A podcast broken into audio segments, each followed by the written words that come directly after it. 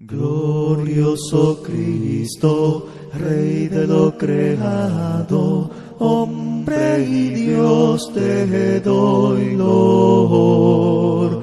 Quiero amarte, mi dulce amigo, corona mía y salvador. Bello es el campo, más aún los bosques en la estación primaveral. Cristo es más bello, Cristo es más puro, que al alma triste gozo da. Bella es la luna, es el sol más bello y las estrellas sin igual. Pero el Cristo es quien más brilla en todo el reino celestial. Bellas las flores, bello es el hombre en su lozana juventud, mas su belleza pronto perece, solo es eterna en Jesús. De tierra y cielo, toda la hermosura se muestra en Cristo mi Señor. Nadie merece cual Jesucristo nuestra alabanza y nuestro amor.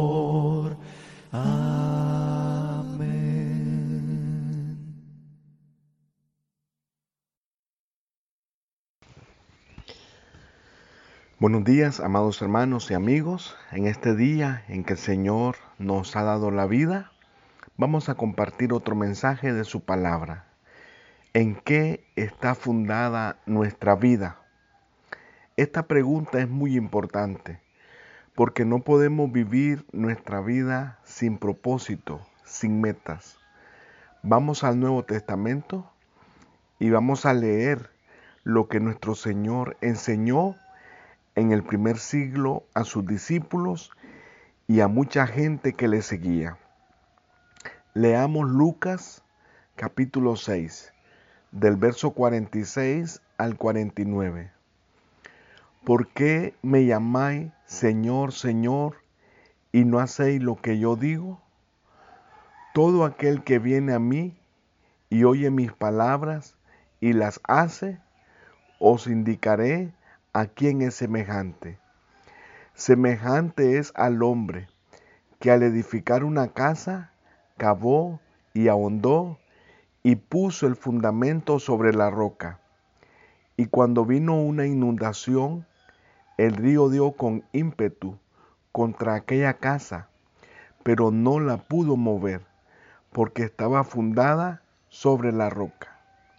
Mas el que oyó y no hizo, Semejante es al hombre que edificó su casa sobre tierra, sin fundamento, contra la cual el río dio con ímpetu y luego cayó y fue grande la ruina de aquella casa. Después de presentar su enseñanza del Sermón del Monte, se dirige a su oyente con una pregunta retórica. ¿Por qué me llamáis Señor, Señor, y no hacéis lo que yo digo? Según el Señor, tiene que haber relación entre llamarle Señor y estar dispuesto a hacer su voluntad. Muchos venían a Él con esa expresión, Señor, Señor, pero no les interesaba lo que Él enseñaba.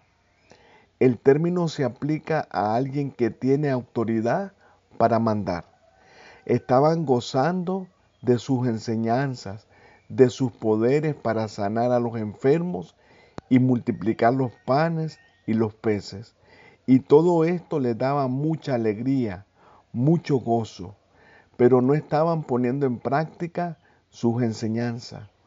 Decir es fácil, hacer es lo importante y lo más difícil. Dice el Señor que el hombre que oye y obedece está fundando su vida en roca, en algo sólido. Recordemos que la roca es Cristo. Cuando lleguen los momentos de prueba, de tribulación, enfermedades inesperadas, persecuciones, bueno, todo tipo de tristeza no caerá porque tiene buen fundamento. Pero muy diferente será para el que solo oye o solo lee la Biblia. Cuando le vienen los mismos problemas, dice el Señor, que cae y su ruina es muy grande. Veamos algunas aplicaciones para nosotros. Debemos de tener muy claro que Él es nuestro Señor y que nadie aparte de Él merece nuestro amor, nuestro servicio y nuestra lealtad. Leamos Colosenses capítulo 3, el verso 23 y 24. Y todo lo que hagáis, hacedlo de corazón, como para el Señor y no para los hombres, sabiendo que del Señor recibiréis la recompensa de la herencia, porque a Cristo el Señor servís. Vamos a esforzarnos cada día a conocer su voluntad para obedecerla. Su palabra es para vivirla, para ponerla en práctica. Vamos a poner a nuestra vida el mejor fundamento y este será sus enseñanzas. Leamos segunda de Timoteo capítulo 3, el verso 16 y 17. Toda la escritura es inspirada por Dios y útil para enseñar, para redarguir, para corregir, para instruir en justicia, a fin de que el hombre de Dios sea perfecto, enteramente preparado para toda buena obra. También leamos Apocalipsis capítulo 1, el verso 3. Bienaventurado el que lee y los que oyen las palabras de esta profecía y guardan las cosas en ella escritas, porque el tiempo está cerca. Las pruebas, los momentos tristes vendrán, de eso no tengamos duda, pero estaremos preparados y confiados siempre en el Señor y su palabra. Veamos lo que el apóstol Pablo dijo a los ancianos allá en Hechos capítulo 20, verso 31 y 32.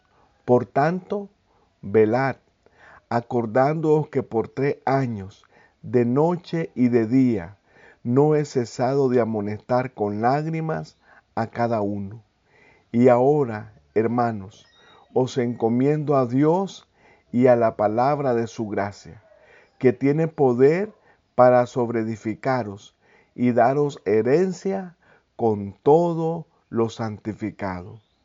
Podemos con toda confianza llamarle Señor, Señor, cuando cantamos, cuando oramos, si nuestra vida está sujeta a Él. Muchas gracias por su amable atención. Le habló su hermano y amigo Jaime Vázquez.